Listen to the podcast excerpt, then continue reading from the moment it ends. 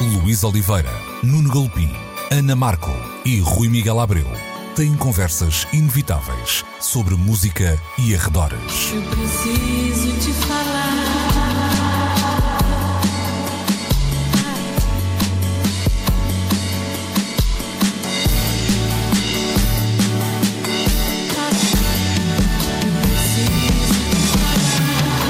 Agora na Antena 3. Precisamos de falar. Muito bom dia, sejam bem-vindos a mais uma edição de Precisamos de Falar no Som Nacional da Antena 13. Hoje vamos começar por falar de Ennio Morricone. Eu também tenho uma banda sonora especial neste, neste programa a uh, ouvir-se uh, de fundo, portanto não estranha, não tem uh, o mesmo gabarito de Ennio Morricone, mas anda, anda lá perto. olá Ana, olá Rui, olá Nuno.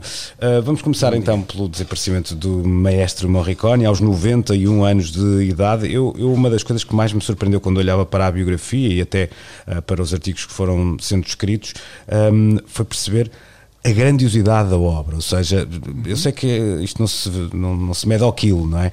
Uh, mas, nem à nota. Pois, nem à nota, mas de facto está ali um, um, um trabalho e uma produtividade que é, que é completamente uh, avassaladora. Nuno, que, que, repercussões é que achas que esta morte trouxe? Houve muita gente de facto a, a prestar a sua, a sua homenagem, uh, um nome incontornável e que eu acho que reduzi-lo a, a, autor de bandas sonoras é, é, até ser eh, muito pouco simpático para a sua biografia. Claro, é ouvir o mono para uma carreira que se fez em estéreo, uh, ou seja, é ficar com parte da realidade. Uh, nós andamos a aprender com o Luís de semana a semana. É, é, sim, é, sim. Incrível. Uh, agora, é de facto, os momentos das mortes de, de, artistas com este lastro todo de tempo e de versatilidade nas suas obras fazem muitas vezes com que nós acabemos por, e depois daquela espuma imediata que é do recordar o êxito ou o momento mais marcante ou mediaticamente mais sonante da carreira de cada um, é o descobrir o que é que ficou uh, nesta, naquela outra etapa por escavar com a mesma uh,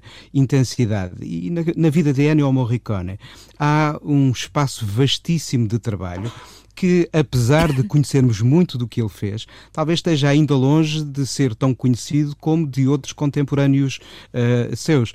E estou a falar, por exemplo, dos primeiros trabalhos que ele faz, ainda na passagem de um ensino clássico que ele faz, passa pela Academia de Santa Cecília, pelo Conservatório em Roma, ou seja, tem uma formação uh, uh, claramente enraizada nos valores do romantismo clássico, mas depois é um homem que começa a trabalhar em grupos de jazz porque precisava de ganhar dinheiro para a família que estava estava a começar a, a ganhar forma. Eh, começou por fazer ghostwriting para estações de rádio e depois mais tarde de, de televisão. Mas na primeira fase da sua vida ele chegou a compor peças para pequenos ensembles de música de câmara, não sei se terá chegado a compor música sinfónica. Nós o que assistimos nos últimos anos, por exemplo, foi a uma redescoberta dessas facetas das carreiras de nomes como o Nino Rota ou um Bernard Herrmann, ou seja, conhecer o lado concertante, não necessariamente uh, vocacionado para a orquestra que serve um, um, as imagens de um filme. Ou seja, houve ali obra que nós muito provavelmente vamos descobrir mais dia menos dia em edições discográficas que certamente vão acontecer. Agora, quando falamos de, de Morricone, falamos de facto de alguém que uh, começa a trabalhar uh, o espaço da canção antes de se descobrir a ele e os outros o descobrirem como um valor para, para o cinema. E aí, que bom que foi ele ter estado na mesma turma na escola desde pequenino com um rapazito chamado Sérgio Leone, que a dada altura percebeu que aquele meu, meu velho compincha de classe se calhar é o tipo ideal para trabalhar comigo numa série de ideias que eu quero aqui compor e aí já estávamos uh, no início da década de 60 e a trabalhar naquilo que nós chamamos chamamos o Western Spaghetti. Mas ele antes, de facto, antes dessas experiências com o Sérgio Leone, que depois são marcantes e que fazem uma trilogia de filmes, perdão, que o institui como uma força maior do cinema, não apenas italiano, mas à escala internacional. Ele antes já tinha trabalhado muito, como eu dizia há pouco, em ghostwriting para canção, depois começa a assinar de facto. Ele é um nome muito ligado a etapas marcantes da história da canção italiana dos anos 50 e 60. Ele chega a passar pelo Festival de São Remo a, a escrever para um, um, senhor chamado Polanca. Polanca, não, é? não deixa de ser interessante que, que essa ligação tão umbilical ao cinema só tenha dado frutos, e por frutos entendo Oscar. Uh, no caso. Primeiro um Super Oscar. tardio. Ah, não percebi. Super tardio. Super tardio, não é? Há dois, há um, uh, Há um de carreira em 2007. e depois o, o Oscar com, a- com o Tarantino. Quer dizer, eu há pouco dizia que se, se a arte não se mede ao quilo, também não se mede aos prémios, não é? Mas, mas de alguma forma é um reconhecimento muito tardio a chegar da academia. Mas há um problema que a estatueta dos Oscars tem é de surdez. Eh, por muito que às vezes nós tenhamos visto grandes feitos na realização, na direção de fotografia, na escrita de argumento e por aí adiante, reconhecidos com estatuetas, quantas vezes ao longo da história não vimos grandes feitos da música levados para o cinema a passarem pela surdez do tio Oscar e a não serem sequer nomeados muitas vezes. Uh, por isso, uh, o ganhar ou não um Oscar não quer dizer necessariamente que seja ou não uma figura marcante na história do cinema. Tinha havido uh, algumas nomeações, mas de facto a primeira distinção que o Ennio Morricone tem, e já bem veterano, é um Oscar de carreira em 2007, em 2007 uhum. o que não quer dizer que o seu trabalho mais significativo para o cinema não vem atrás, vem de facto da década de 60 e de 70, primeiro em Itália, mas depois há ligações muito importantes a um Polanski, a um Brian De Palma uh, e depois, claro está, o Tarantino é, é um cinéfilo, mas também um, um melómano, mas um melómano vocacionado para escutar o que a cinefilia lhe faz, lhe dá a descobrir. Ele já tinha usado música de Ennio Morricone em filmes anteriores, nomeadamente no Kill Bill, quando começa a fazer-lhe o cerco uh, para trabalharem juntos no uh, Django Libertado, se não me falha a Uhum, memória. é. Ele, não, ele não está disponível nessa altura porque está a trabalhar numa outra banda sonora em Itália, mas mesmo assim faz-lhe uma canção lindíssima, Ancora Qui, que é um dos momentos-chave dessa, dessa banda sonora, e depois, felizmente, uh, mais tarde vem a colaborar numa banda sonora uh, que uh, não sei se é reconhecida pela Academia uh, pelo valor da banda sonora em si, que é brilhante, mas pelo todo que vinha para trás, que finalmente é um pouco como o Oscar da lista de Schindler para o Steven Spielberg em 94. Foi pelo Schindler e foi pelo ET e foi pelos Encontros Imediatos e pelos e outros todos que não, tinham falhado. Todos os prémios que não lhe deram. É verdade. Olha, uma boa dica aqui para passarmos à, à, à Ana. Ana, achas que esta carreira, até esta história do reconhecimento, poderia ter um, acontecido se começasse mais tarde? Ou seja, eu tenho a ideia que a, a banda sonora, tal e qual a, a, conhecemos hoje, eu sei que o Nuno e o Rui são, são até fãs desse, uh, desse género, vamos dizer assim, mas foi um bocadinho perdendo uh, in, impacto uh, em detrimento da, da banda sonora que junta uma série de canções e algumas delas ótimas e feitas também com, com imenso cuidado e com, com uma, uma sapiência muito grande. Um, achas que haveria hoje um espaço para o gênio de Ennio um, aparecer da mesma forma? Olha, eu acho que uh, por contraponto, se calhar, com outros compositores de bandas sonoras, bandas sonoras mais hollywoodescos, como, sei lá, o Hans Zimmer ou por aí, um, que me parece sempre, mas na minha parca opinião, uh, que me pareceu sempre muito mais música, obviamente muito importante, mas, mas mais música ao serviço uh, dos filmes e se calhar menos autossuficiente fora desse contexto. Claro. Uh, o Morricone para mim é quase os scores deles são quase canções. É verdade. Eu acho que vivem por si. Isso é, As melodias isso... quase que são palavras. É, sim, é sim, sim, sem dúvida. Uh, portanto, eu acho que aí. Um, ele destaca-se dos outros e aí uh, acho que não está aqui em causa o score versus a banda sonora de canções, porque ele, ele de facto destacava-se por isso. Uhum. E eu não sei se ele, se ele, não foi reconhecido anteriormente por estar associado, sempre ter uma história ligada mais a cinema europeu no início da sua carreira, não, não sei muito bem se é por aí. Um, eu sei que a minha relação é, é interessante porque eu conheci o Morricone quando era muito miúda Uh, através dos Western Spaghetti uh, do Sergio Leone e ele ficou muito, também muito ligado a isso, mas depois já um bocadinho mais crescida e com melhores ouvidos para ouvir, uh, até criei uma relação muito curiosa porque eu acho que eu fiquei a conhecer o John Zorn através do Ennio Morricone Uau. e através do e através do, do, do, do Zorn e de e um bocado do, do, do, seu meio, porque também o Mike Patton também estava envolvido em compilações e etc. Fiquei a conhecer outros lados de Ennio Morricone. Uhum. Um, porque o John Zorn fez um, um, disco que era o Big and Down, em que fazia versões do Morricone incríveis. E depois, por outro lado, uh, lembro-me que a editora do Mike Patton tinha uma compilação uh, que era o Crime and Dissonance, que era, que era uma compilação de bandas sonoras dos anos 70, ou seja, uh, e, de, e, de, filmes que, que, eu nunca vi. Alguns do Dário Argento, depois outros filmes que eu nunca tinha visto e, e, e que ainda por cima mostram facetas do Morricone que eu desconhecia. Sim, ele, ele, ele, ele, foi odiá-lo, ele foi a muitos, muitos exatamente, do cinema. Exatamente, é verdade. Uh, e, tinha, assim, ou seja, este, este, lado assim muito sinfónico, muito espetaculoso, uhum. que levou pessoas, por exemplo, o ano passado a ir ao Pavilhão Atlântico para ver e as, e as pampanâncias, Dulce Pontos da Vida, etc. E esse, esse lado não espetacular era tudo é muito Morricone, é, Claro que sim, não era tudo o que Morricone era, não é claro, tudo que Morricone claro. foi. Ele, ele de facto tem assim umas coisas, umas pérolazinhas lá muito atrás que mas, merecem ser ouvidas. Mas, calhar, que dizer, muito, mas, ele, mas ele tem essa dimensão gigante e eu acho que em parte ele conquista, não com os filmes do Western Spaghetti, mas acho que é com não, o impacto mais... tremendo da missão do Roland Joffé, que é uma banda sonora Exato. que vende discos de uma forma assombrosa e está longe de ser a melhor banda sonora do, do, do, Monic, do Morricone. Acho, por exemplo, o, o, o, trabalho que ele faz com o Sérgio Leone é bem, bem mais interessante, sim, seja sim, no Western Spaghetti, seja no imaginar do que é uma América em relação hum. com a sua comunidade italo-americana. Eu, eu acabei por vê-lo ao vivo uh, num contexto estranhíssimo uh, no Monsanto. Uau! Lisboa, uh, ao, ao, ar livre, portanto, um, um festival qualquer. Eu, eu creio que aquilo fosse um festival ali naquele auditório ao, ao ar livre, que é o Olha, auditório Caldo Amaral. Eu vi. Ah, pá, e, perdi isso. E estava, estava muito frio.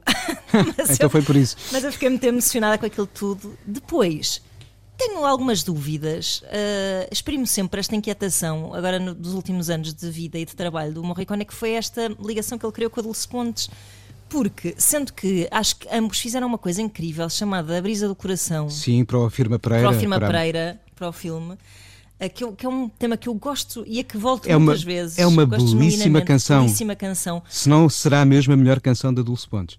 Sem sério. dúvida é que está. E depois meteu-a a cantar, e lá, isto é ao encontro do que estávamos a dizer no início, porque de facto as músicas dele eram muito cantáveis, a cantar eh, coisas como o, a banda sonora do Aconteceu no Oeste, uh, com aquela letra do amor a Portugal, que me arrepia no mau sentido e que me fez assim pensar Olha a velhinha, então, o que é que ele está a fazer à vida dele agora? Que é que... Está a fazer um, já, um, ro um rodeo com galos de Barcelos. Já podia, exato, já, já podia na altura, já podia. Mas olha, uh, respondendo um bocadinho àquilo que acho que o Luís também gostava de, de, sim, de ouvir, sim, que é... derivei muito. Não, não, Mas é aquela, aquela ideia de se hoje podem aparecer nomes. É que eu acho que os nomes mais interessantes, com carreira sustentada, ou seja, mais do que um filme e com notoriedade, não apenas pelo filme em si, mas pela carga musical que a ele associam. Por um lado temos um Trent Reznor e um Atticus Ross a é fazerem verdade. em dupla uma parceria que acho que é das melhores e mais inspiradas Epá, é do mesmo, cinema é do nosso tempo.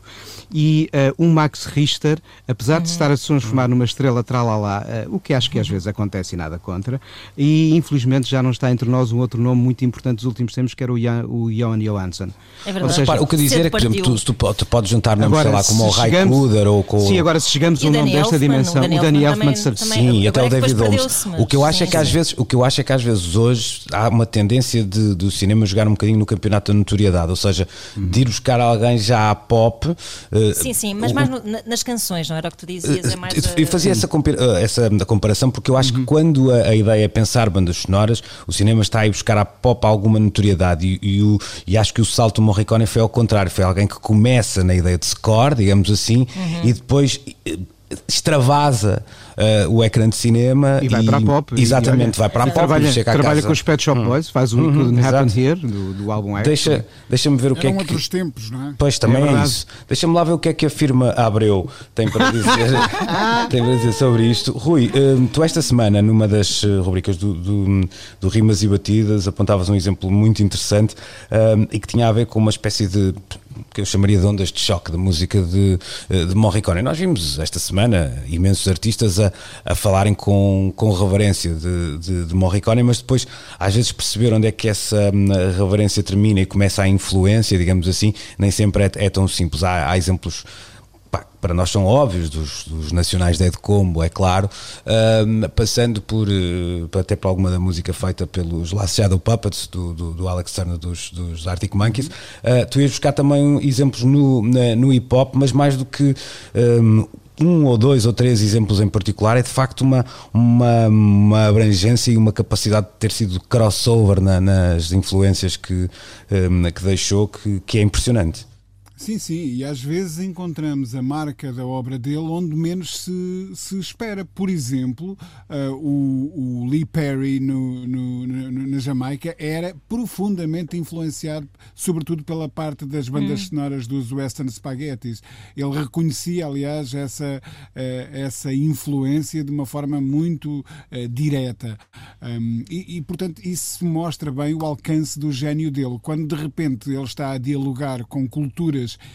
que são muito distantes, eh, muito diferentes, que se manifestam musicalmente de formas completamente distintas. Isso, para mim, é uma marca desse, desse gênio, porque o gênio um, tem, tem sempre que ir muito longe, tem, tem sempre que se espraiar para onde menos se espera. E a música do, do Morricone teve essa, esse condão. Uh, é, é fácil reconhecer-lhe, um, lá está, é, essa influência marcante nos universos da eletrónica, do hip hop, como já referiste, do, uh, do, do reggae e por aí adiante. Um, eu, eu acho que só os grandes nomes conseguem, conseguem isso. Eu estava aqui a pensar numa coisa, eu comecei uma tarefa esta semana um, que é uh, de tentar reunir, porque queria tirar uma foto, até para memória futura minha, sobretudo, um, à, à, minha discografia do Ennio Morricone. E eu tenho de facto uh, a obra dele espalhada por uma série de uh, secções aqui em casa, digamos assim. Há uma secção de bandas sonoras que de facto tem uma, uma um, onde eu tenho uma série de discos do, do Ennio Morricone, mas depois, como eu tenho a mania também de guardar as coisas por editoras, uh, o Ennio Morricone nos últimos anos foi alvo de muitas um, reedições através de diferentes selos e então eu tenho muita coisa dele espalhada. Mas eu estava por aqui a contar e devo ter à volta de uns 50 álbuns dele uh, e estamos a falar só de vinil. Um, muitas coisas relançadas e felizmente relançadas. Eu, uh, enquanto vocês falavam, aproveitei para ir ver ao Discogs um, e há um, um clássico dele um, que faz parte do universo de, da música de livraria, da library music uh, italiana, uh, de, de, um projeto chamado The Group, uh, que, que, inspirou, aliás, os Stereo Lab, etc, etc. Lá está, mais uma marca da influência que vasta que ele exerceu. Um, e, que, e, que, vale o original 3 mil, 3 mil euros. Está tá à venda por 3 mil euros no, no Discogs. Eu, obviamente, não tenho dinheiro para isso, mas consegui comprar a reedição por 30, portanto, uh, sinto-me feliz por ter a, a, a, reedição desse disco. Mas são muitas. Uh, uh, nos últimos anos, as reedições da obra dele, de coisas muito obscuras que ele compôs, lá está, para os tais clássicos de diálogo que o, que o Nuno ainda há pouco mencionava, são às dezenas, um, o, o, que me assusta um bocadinho, porque eu, quando gosto muito, gosto de tentar ir até ao fundo nas, nas discografias e bem sei que completar uma discografia do Ennio Morricone seria uma coisa praticamente é, impossível. É quase Frank Zappa. Sim. É por aí, por aí. E não admira... se, se, não vai para lá disso. Se não vai para lá disso, sim, sim. É, é, é que nós vamos desde o trabalho de, de música para cinema à, à criação de arranjos ou composição para inúmeros inúmeros cantores da música italiana uhum. dos anos 60 e 70, a criação de um grupo de música contemporânea experimental que chegou a editar pela Deutsche Grammophon, ou seja, é vastíssima a, a obra e depois, como é muito interessante, muitas vezes também a sua repercussão através de ou remisturas ou de recriações. Eu lembro-me de a miúdo ficar deliciado quando no lado B dos Erasure vinha uma versão do The Good, The Bad and The Ugly. Hum. E eu acho que essa é uma. Ou seja, vale tudo. Os, os tais que faziam versões do Zaba também. Pois. Posso dar aqui uma boa notícia ao Nuno? Claro.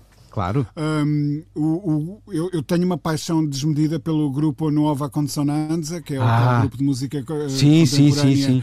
Uh, do, do Ennio Morricone, um, que tem à volta de uma dúzia de títulos na sua discografia, e eu tenho-os todos. Um, e tenho o da Deutsche Grammophon repetido, Nuno.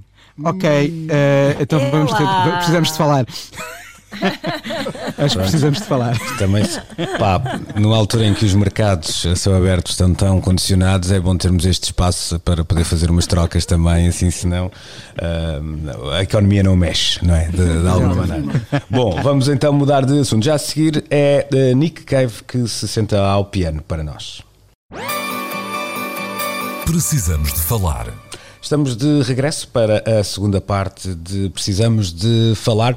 Durante o mês de junho, Nick Cave gravou a solo, sem eh, público, no Alexandra Palace, em eh, Londres, aquele que será então o seu próximo concerto, como já se percebeu, será então um concerto online, emitido no próximo dia 23 um, e salvo erro às 8 da noite de Lisboa, não é? Tenho quase um, a certeza. Há três horas, há três horas de Inception, uma para os territórios do outro lado do hum. mundo, Oceania, uma para a Europa e uma para as Américas. Eu ah, ok. Eu tenho ideia que aqui é às 8 da, da noite. O nosso é às 8 da noite. 8 da noite, não é? Hum. Uma outra particularidade do, do espetáculo, para além de uma promessa de Cave em um, apresentar uh, material raro, uh, há também esta, esta nuance de termos um concerto em streaming e em streaming apenas, uh, pago, pago, portanto ficará disponível durante hum, a transmissão. Deixa-me desta vez começar pelo Rui.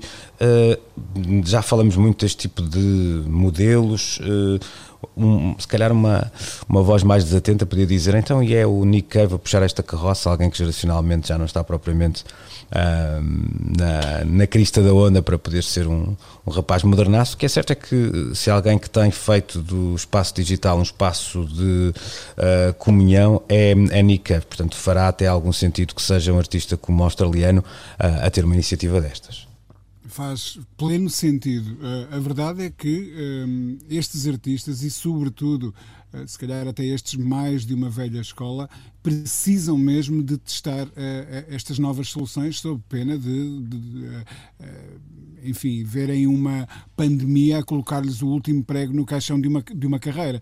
E, e repara, em Portugal um, tem já uma série de artistas mais veteranos. Uh, os, os chutes estão a ensaiar a partir do seu próprio estúdio uma série de concertos aqueles, uh, num espaço que eles chamaram a sua casinha, um, que são pagos uh, e transmitidos com elevada qualidade de som e imagem. O Rodrigo Leão prepara-se para fazer a mesma coisa a partir de um concerto um, no, no Casino do Estoril. Um, e, e, portanto, não, não, não é propriamente, uh, e, embora estejam em excelente forma, tanto os chutes como o Rodrigo, acredito, uh, não são propriamente rapaziada nova. Um, mas são artistas que têm estruturas, que têm, que têm responsabilidades um, e, e, que precisam, não vão neste momento uh, fingir que são velhos do Restelo, uh, bater o pé e dizer não. eles precisam mesmo de chegar à frente para testar estas novas soluções e ver se elas funcionam. Uh, no, no, no, no, teu caso, uh, segundo sei, dos quatro que estamos aqui à conversa, uh, és daqueles que já têm o bilhete com a vantagem de ter ido para a fila, não é? Exatamente, liguei-me, entrei e de facto aquela coisa que eu dizia há pouco das três horas tem a ver com a seleção, porque há três seleções diferentes para a compra, para a aquisição do bilhete. Perguntaram-me se eu queria a hora australiana, a londrina, que é igual à é Lisboeta, é ou a, a norte-americana. E já não me lembro qual das horas norte-americanas eles davam, mas eu não me preocupei porque estou do lado de cá do Atlântico. E 16 eh, libras foi o preço do bilhete e que uh, me dará o acesso naquele dia, a partir das 8 da noite, a entrar no streaming e poder acompanhar o, o concerto. Esta ideia, de facto, é, é interessante e, e, já está a ser adotada também por figuras da música clássica. E é curioso ver como a Deutsche Grammophon uh, está a ser, e é uma editora vetusta com mais de 100 anos de, de, de vida, uh, está a ser também aqui assim uh, importante pioneira na criação de acontecimentos do género. Ainda esta semana, por exemplo, a Filarmónica de Viena esteve dirigida por um senhor chamado John Williams e com Anne-Sophie Mutter como viol, primeira violinista, a tocar um concerto dedicado à música, sobretudo para cinema, de John Williams, a partir de Viena e num modelo semelhante a este do Nick.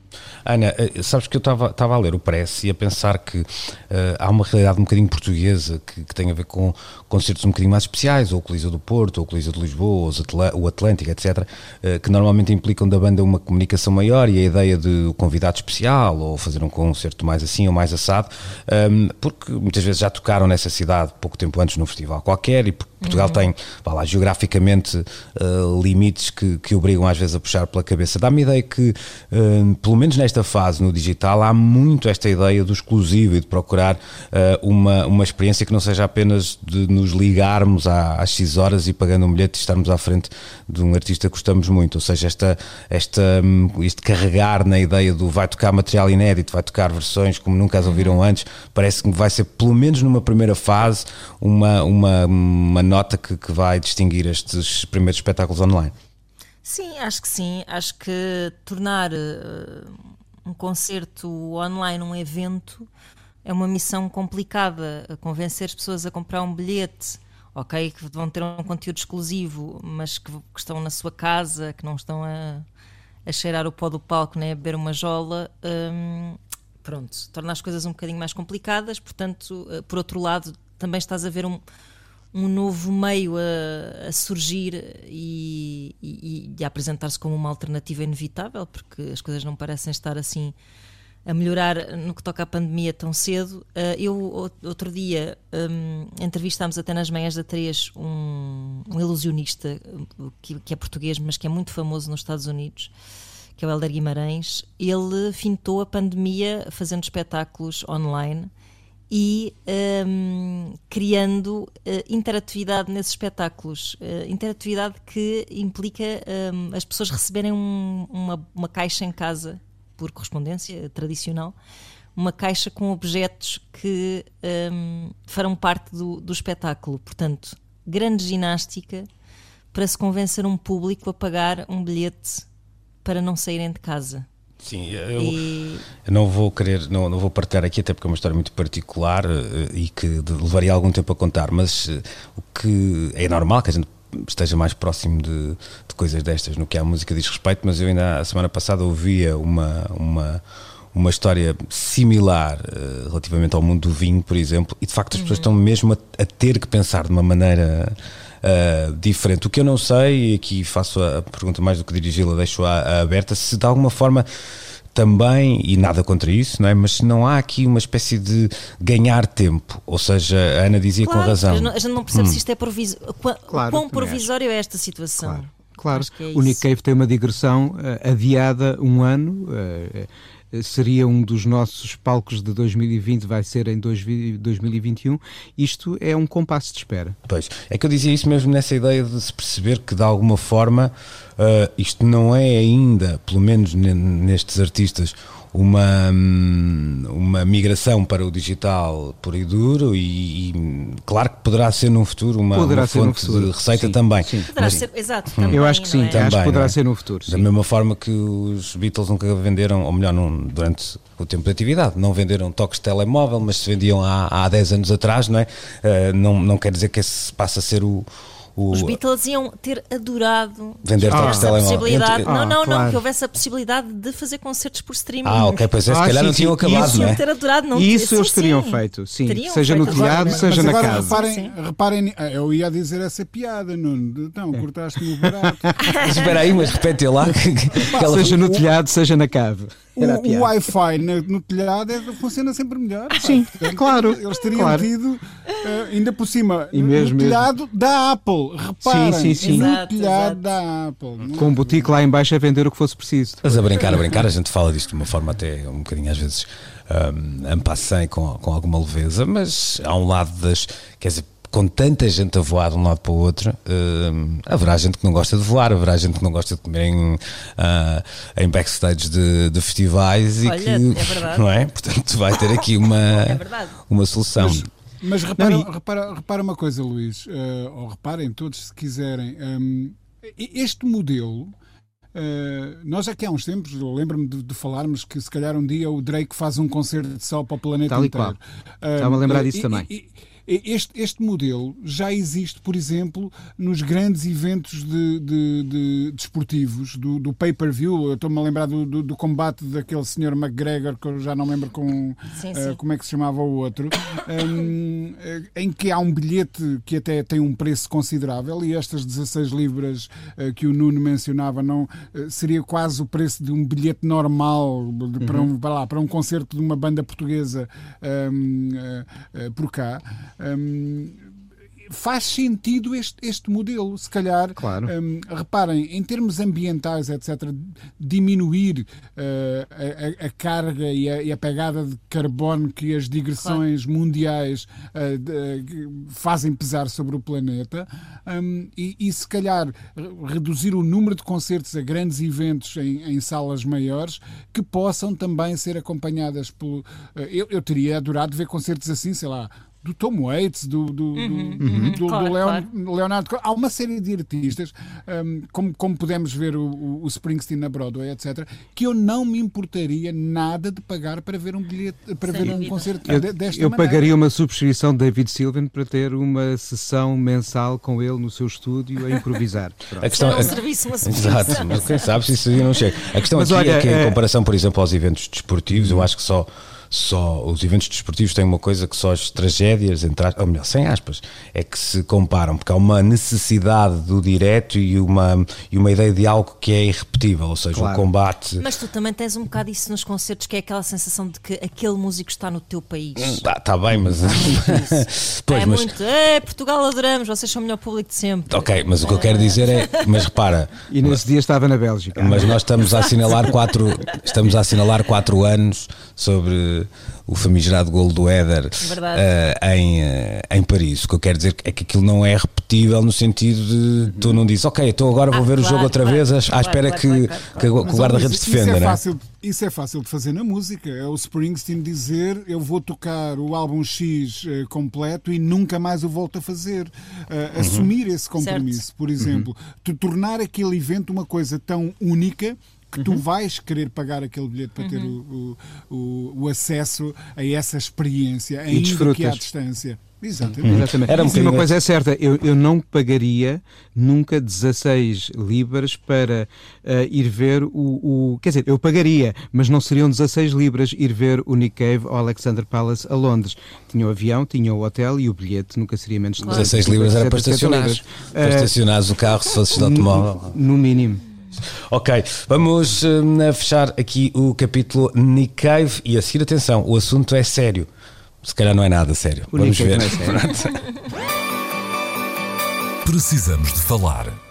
Era uma ameaça que estava no ar, ou uma promessa, ou uma profecia, não sei bem como colocar a coisa. Uma aposta de pescada. Uma aposta de Eu pescada. prefiro a aposta de pescado, ao menos come-se. Kanye West esta semana então a anunciar uma, uma vontade para já eh, já expressa, não diria com um problema político, mas com um emaranhado de eh, algumas ideias já a virem a lume sobre uma eventual candidatura à, à Casa Branca. A presidente do Olha- clube de fãs de Kanye West em Portugal, Ana Markel, que é Deixa-me só dizer o que é que o, o meu comentário perante o, o Kanye West é. Jesus! Jesus! Pronto, está dito. Agora a Ana fala. Ana, tu já, Sim, já sim. leste com profundidade o, o, o documento, digamos assim? Que é o programa eleitoral. sim, sim, sim, sim.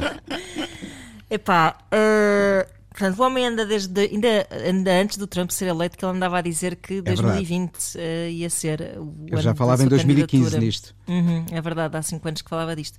É muito eh, assustador que volta a falar. eh, ele ainda não entregou a papelada, portanto, ainda estamos a falar um bocado de cor. É bastante possível que ele não chegue a entregar a papelada e que E há estados para os quais já não pode atenção. concorrer.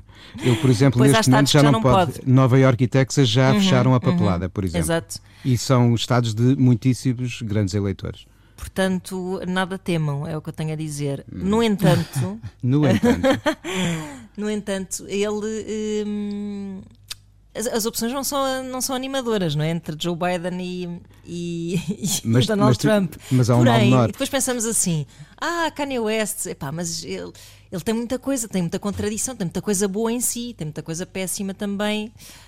Hum, mas ele eh, está a dar entrevistas em que está a dizer coisas absolutamente medonhas. Eu, eu acho que, atenção, nós Aliás, ele já diz essas coisas na- nas suas letras. Nós estávamos- Se se atentarmos. Nós estávamos aqui a falar de. Estamos a, a aliviar a conversa, mas falando um bocadinho mais cedo, se olharmos para a agenda de Kanye West e tendo a ideia que é um, um, uh, um músico, um artista, se quisermos, ela não tem assim tantos tantos pontos de contacto com o que se pode chamar de uma agenda liberal, uh, tem até alguns uh, pontos extremamente polémicos, tem a ver, por exemplo, com a com a política anti-vacinas, que, que eu acho que sim, aí extravasa um bocadinho o teu posicionamento político, é uma questão demasiado pessoal, uh, seja, sendo eu muito contra isso, mas também podia ser a favor, não é? Não, não é a questão, mas há, há uma ideia de, surgiu no, no, no início uma, uma eh, de alguma forma, uma leitura demasiado séria sobre esta candidatura, que podia estar a tirar votos a, Biden não, na proximidade podia, de. Exato, chegou-se a pensar que podia ser uma coisa mesmo para ajudar Donald Trump. Hum.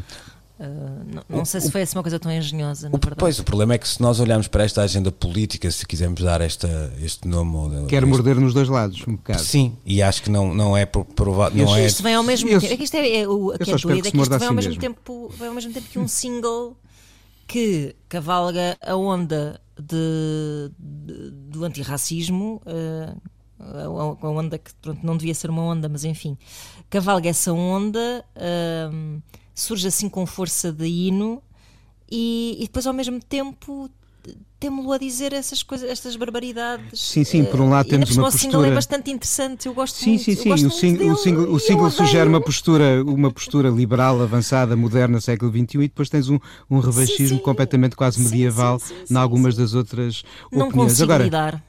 Pois, agora, mais do, mais do que tudo, seja o Kanye West, seja como for, eu acho que nós já temos uns anos de constatação sobre o que é isso de termos pessoas não preparadas para a economia, eh, para as leis, para o que é gerir uh, um dispositivo de saúde ou de educação de um país, a assumir papéis que o obrigam a decidir sobre essas uh, áreas. Uhum. Ou seja, uh, há de facto um problema a, a acentuar-se de há uns anos para cá de relacionamento difícil das populações com a classe política, mas a, a, a solução de ter o não político tu corre como alternativa que é eh, aparentemente viável, pode não o ser eh, de facto tão pragmaticamente viável como se está a constatar com o não político uhum. na Casa Branca há uns anos. Por muito que toda a restante equipa o seja, naturalmente, mas tens um não político num papel-chave.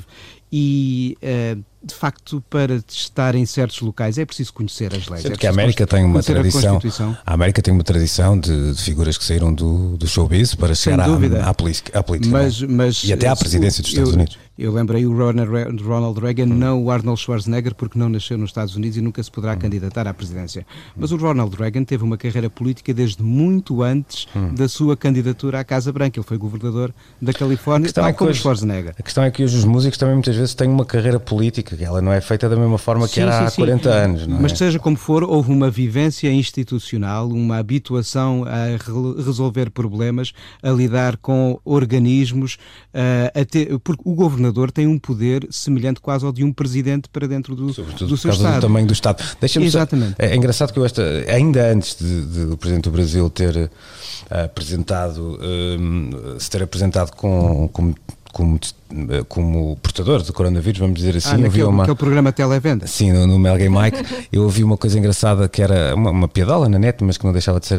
algo, um, algo interessante para o que eu não estava a dizer, que é aquela ideia de que, que o povo do Brasil tinha votado Lula para fugir ao, ao, ao costume eh, que, que, havia, que havia antes, ao Fernando Henrique Cardoso na altura, mas até uma ideia de, do que nós aqui chamamos o Centrão, depois votou uh, Bolsonaro para correr com o PT, qualquer dia vota coronavírus para correr com, uh, com o Bolsonaro. Às vezes também há essa ideia do que é... os números. Pois, o que é antissistema ser preocupante. Uh, Rui... Um, mas o, o, Bolsonaro não é tão assim antissistema porque ele estava dentro do sistema já há muito tempo. Sim, mas apresenta-se nisso... Mas, mas, já fazia parte do sistema. Sim, não se peixe, mas essa ideia do que é ser antissistema. E o que é o sistema? Pois, e o que é o sistema. É que hoje em dia o que é o hum. sistema é a grande questão. Rui, eh, há aqui uma, uma nuance no que dizia a Ana que eu acho interessante, que é de alguma forma. Um, se nós estamos a, a, tentar perceber se esta candidatura, vamos levar isto a sério nos próximos tempos, um, retiraria espaço a alguém. A, a minha preocupação, e preocupação aqui é uma palavra um bocadinho pesada, mas de quem está confortavelmente sentado em Portugal a ver isto acontecer nos Estados Unidos, é num momento tão importante uh, como este na América, de alguma forma isto não descredibiliza um, figuras pop que um, nos Estados Unidos têm feito um trabalho, uh, eu diria que se não irrepreensível, pelo menos muito meritório, na luta contra o fim de, de, de muitas desigualdades e, e e espalhada até por causas muito diferentes, porque é também uma tradição americana que muitas vezes a gente desconhece uh, a, esta, a esta distância. Não, não há, uh, não há de, aquele perigo de tomarmos a, a, nuvem por Juno neste, neste caso. Eu, eu acho que sim, quer dizer, a candidatura do Kanye West é apenas o sintoma de um problema muito sério e, e, e, que eu acho que vai ter ainda consequências mais graves no, no, no futuro uh, do sistema americano e que passa por uma razão muito simples não se candidata quem deveria candidatar-se, não se candidata uh, quem porventura até tenha vocação para uh, esse, essa ideia do serviço público, candidata-se quem tem dinheiro para suportar uhum. a campanha. Uh, atualmente, e, e, e se nós levarmos isto ao extremo, pensamos que o, o mais importante cargo político e executivo do mundo está à venda, tem um preço é possível um, um mega milionário eh, pensar numa estratégia que o coloque naquele lugar. Eh, e pensar isso é uma coisa absolutamente assustadora, uhum. assustadora. Tendo em conta, uh, tendo dito isto, eu, eu acho em relação ao Kanye West que isto é uma manobra, é uma manobra de afirmação do ego, é uma manobra, até se calhar, eu até quero crer, porque ainda tenho uma resta de esperança nele, que haja ali qualquer coisa de benigno e que ele queira aproveitar este momento para chamar a atenção.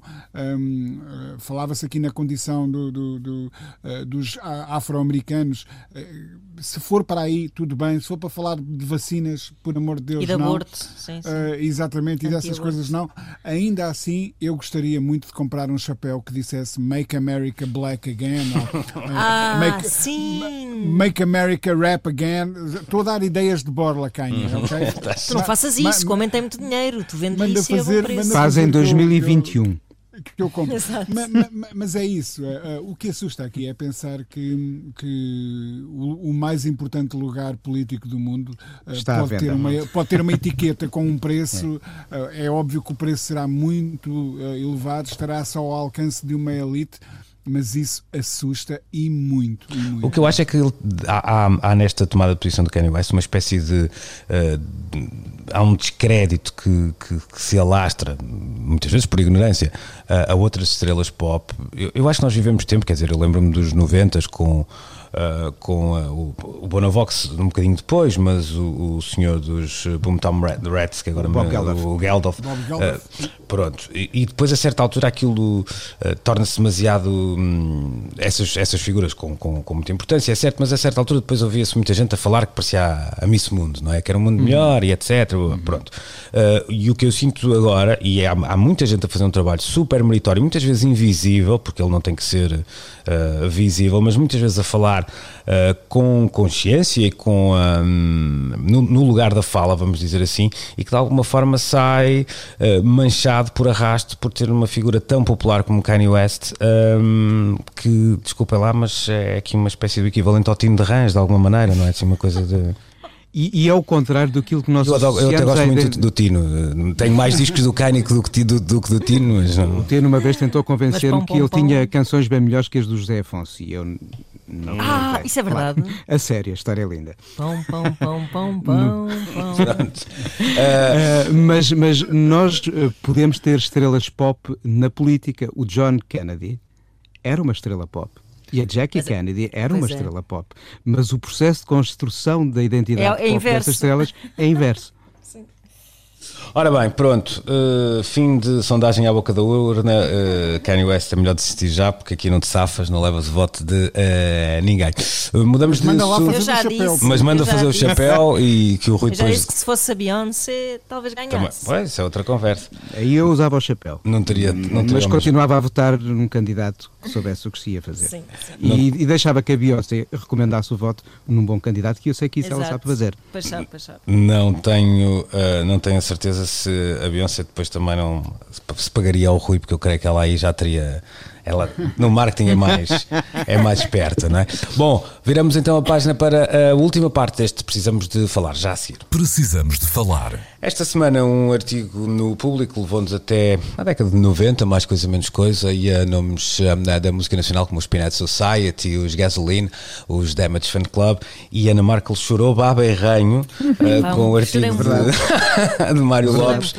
Uh, e, e, foi um, um regressar a, um, a uma, uma idade que já foste feliz, ou um sítio que provavelmente já foste uhum. feliz, mas não terá sido só isso, porque uh, essa trip to memory lane acontece uh, variedíssimas vezes nas nossas vidas e não tem claro. o mesmo impacto. O que é que te tocou uh, Sim, eu, nesta eu viagem? Trazer, trazer aqui esse artigo à conversa, porque há parte disso, não é? A parte de eu ter à parte, mas também por ter vivido uh, essa época aqui em Lisboa, onde, onde, pronto, onde se estava a passar muito a ebulição de que é falada nesse artigo do Mário Lopes no público, um, fiquei a pensar que assistia àquela espécie de pequena revolução sem imaginar que 20 e tal anos depois estaríamos a falar sobre isso. Nunca imaginei, aquilo para mim era, era os conceitos dos putos da minha idade, enfim, não, não, não parecia que viéssemos a lembrar-nos do nome Peanut Society uh, 30 anos depois, quase, não foram 30 ainda, mas enfim, um, e fez-me pensar um bocado no que é que será que se está a passar uh, na juventude hoje, porque eu agora não, não vos sei dizer, mas há uma declaração, já não me lembro de quem, no final do artigo, que diz que a pop hoje em dia é feita por uh, tipos de 40, pelo menos eles são os decisores muito, não é? E, e os tipos de 40 não sabem nada disto, não sabem criar a ruptura e, e isto fez-me pensar e, e, até me deu vontade de que uh, houvesse algum tipo de.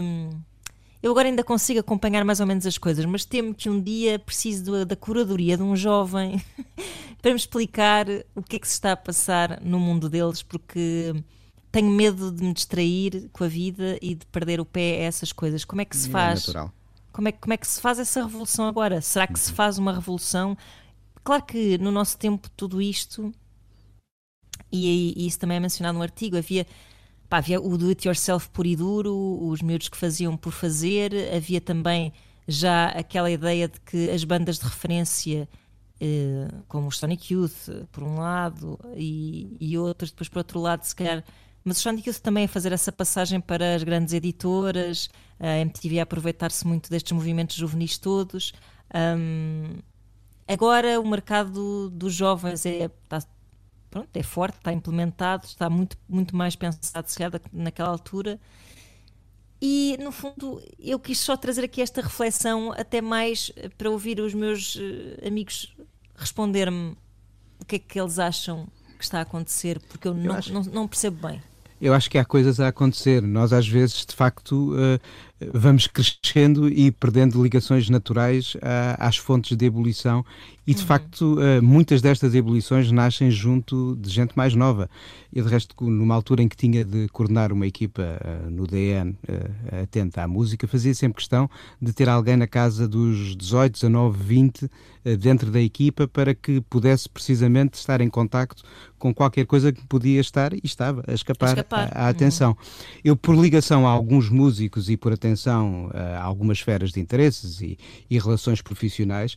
Uh, por exemplo, uh, tenho acompanhado um caso e que tem muito a ver com a emergência de uma nova expressão de uma cultura queer na música portuguesa e que vai de um vai à praia a um riva do Wizard e que finalmente está a nascer ali uma fonte de rebelião que é qualquer coisa que está assente na cultura queer desde sempre uhum. e que mostra um, um, tipo de revolução ou de vontade de revolução que é diferente do que o Teenagers from Outer Space e outras uh, que conhecemos antes e a Beekeeper ou que antes nós conhecemos num Rock Rendezvous uh, nos anos 80, Exato. ou seja, há sempre, há sempre fontes, sementes de revolução, as do punk nos anos 70 entre nós viveram de uma maneira diferente porque estávamos num processo político e social ainda de saída de uma revolução e de procura de uma normalização, lá está, política e social mas estas dos 80, dos 90 manifestaram, se estivermos atentos a elas, eu se não conhecesse o, estes uh, jovens músicos, se calhar estaria a falhar a atenção para qualquer coisa, é, mas tenho a consciência que, é, de que além disso há muito mais coisa a, a acontecer sim, que eu não estou a conhecer. uma analogia um pouco tola, uh, só para dizer que por mais que nós nos esforcemos, à medida que vamos crescendo, por, por acompanhar o que se passa com a juventude, pá, há ali uma parte em que tem, há, há de facto uma cisão, isto muito mal comparado.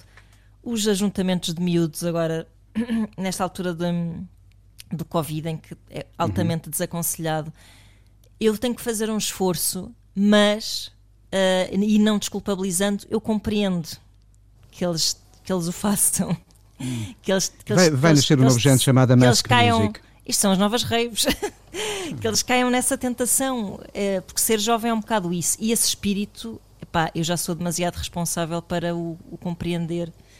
Uh, portanto, compreendo assim com, com algum esforço. Oh, eu até te digo, concordando em absoluto, acho, acho super é? corajoso o que estás a dizer, não devia ser, mas é, e até te digo, até, até aproveitando a boleia, até, até às vezes tenho inveja de não ser esse inconsciente, sim, exato, não é? Exato, não, exato. não, sim, sim, sim, sim, Sem moralismo absolutamente nenhum. Rui, deixa-me só, uh, deixa-me só, hum, tu, tu vês, este, uh, vês estes movimentos a acontecerem, eu estava a pensar no, no, no, exemplo da Ana, que, de, que está no artigo, estava a pensar no que disse o Nuno uh, relativamente, uh, por exemplo, ao artista como vai à praia, eu não sei se, se não, mesmo aí, mesmo aí não se envelheceu uns anos, ou seja, há ali uma ideia de juventude uh, no artigo do, do Mário Lopes, que eu não sei se as, se as, coisas hoje acontecem tão cedo. Curiosamente, ao mesmo tempo, numa pop mais instituída, eu acho que as coisas envelheceram ainda mais. Deixa-me dar um Exato. exemplo, aqui há uns tempos lembro de ler um artigo, não sei quem é que escreveu isto, que fazia uma reflexão sobre algumas das mais importantes, dos mais importantes discos da, da, da, música popular do século XX e alguns deles foram escritos por eh, jovens génios, quer dizer, o Brian Wilson tinha 22 anos quando escreveu o, é, é.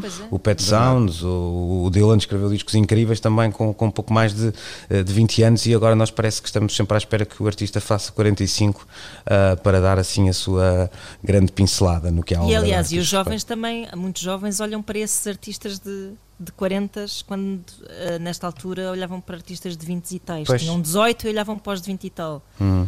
Mas é eu acho que isso, está a acontecer noutras zonas da música. Ok, também. Noutras zonas da uhum. música. Uh, agora, uh, o, o, que eu acho perigoso, não é perigoso, acho. Nem sei bem como é que é de colocar isto, porque não quero ofender nem o Mário, nem, nem aquelas bandas de que eu gostei muito. Mas acho que há aqui uma. uma, uma romantização? Não, não é uma romantização. Há, há, há uma dose de uma nostalgia que é. Ah, que claro. é hum, claro. Como é que eu ia dizer? Uh, é, é, é viciada porque, uh, porque quem ouviu aquela geração que, de, que, o artigo menciona foi a mesma pessoa sobre a qual uh, que está a, a escrever no presente sobre isso. Ou seja, eu, eu admiro muito mais quando é uma geração completamente nova a redescobrir uh, a Amália Rodrigues ou, ou a Lena D'Água. Ou seja, não são as pessoas que na altura escreveram sobre a Lena D'Água, não são as pessoas que na época deram atenção a esses artistas que 30 outros. ou 40 anos depois as redescobrem. São outras gerações e eu ah, aí consigo... E aí é consequente, porque... e aí é consequente porque esses Exatamente. miúdos que descobrem, ah, de repente claro, acrescentam claro. qualquer coisa da sua vivência a essas referências e é assim que as coisas dão saltos. Agora, Sim, eu é não sei se há alguém de 20 anos hoje a, a, redescobrir os Pinet Society, a, a, os Supernova, ou o, o que seja tenho sérias dúvidas que isso esteja a Mas a Lena d'Água, sim. Mas a Lena d'Água, sim. Pois. E quando são as mesmas pessoas que escreveram sobre essa música há 20 anos a escrever outra vez sobre ela agora, isso tem sempre aquele travozinho amargo Mas da calma, saudade. calma, calma que o Mário tem a minha idade, portanto ele não pode ter escrito nada na altura. Como não?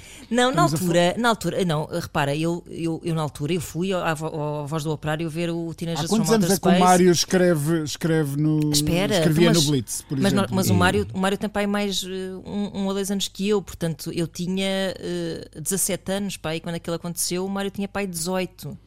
Uh, eu creio que ele ainda não estivesse no mundo do trabalho nessa altura, ou seja, nós ainda estávamos a ver muito da perspectiva dos miúdos uh, que acidentalmente, aliás, nem sei se o Mário vivia em Lisboa nessa altura, creio que não, mas, que acidentalmente mas cena do que eu estou a dizer. Ele viveu mas sim, a é um exercício altura... de é um exercício de nostalgia pronto, pura e dura, isso sem dúvida, sim, sim. Uh, Só estás a ver é, é com os teus é, olhos de adulto, não estás a ver é, com o teu sentido crítico. É nesse sentido eu, eu, tenho muito pouco interesse em voltar a escrever sobre coisas que vivi quando tinha 20 anos. Quero muito mais escrever sobre as coisas que estou a viver agora. Estás a perceber? Uhum. É, é, nesse sentido que eu estou a falar.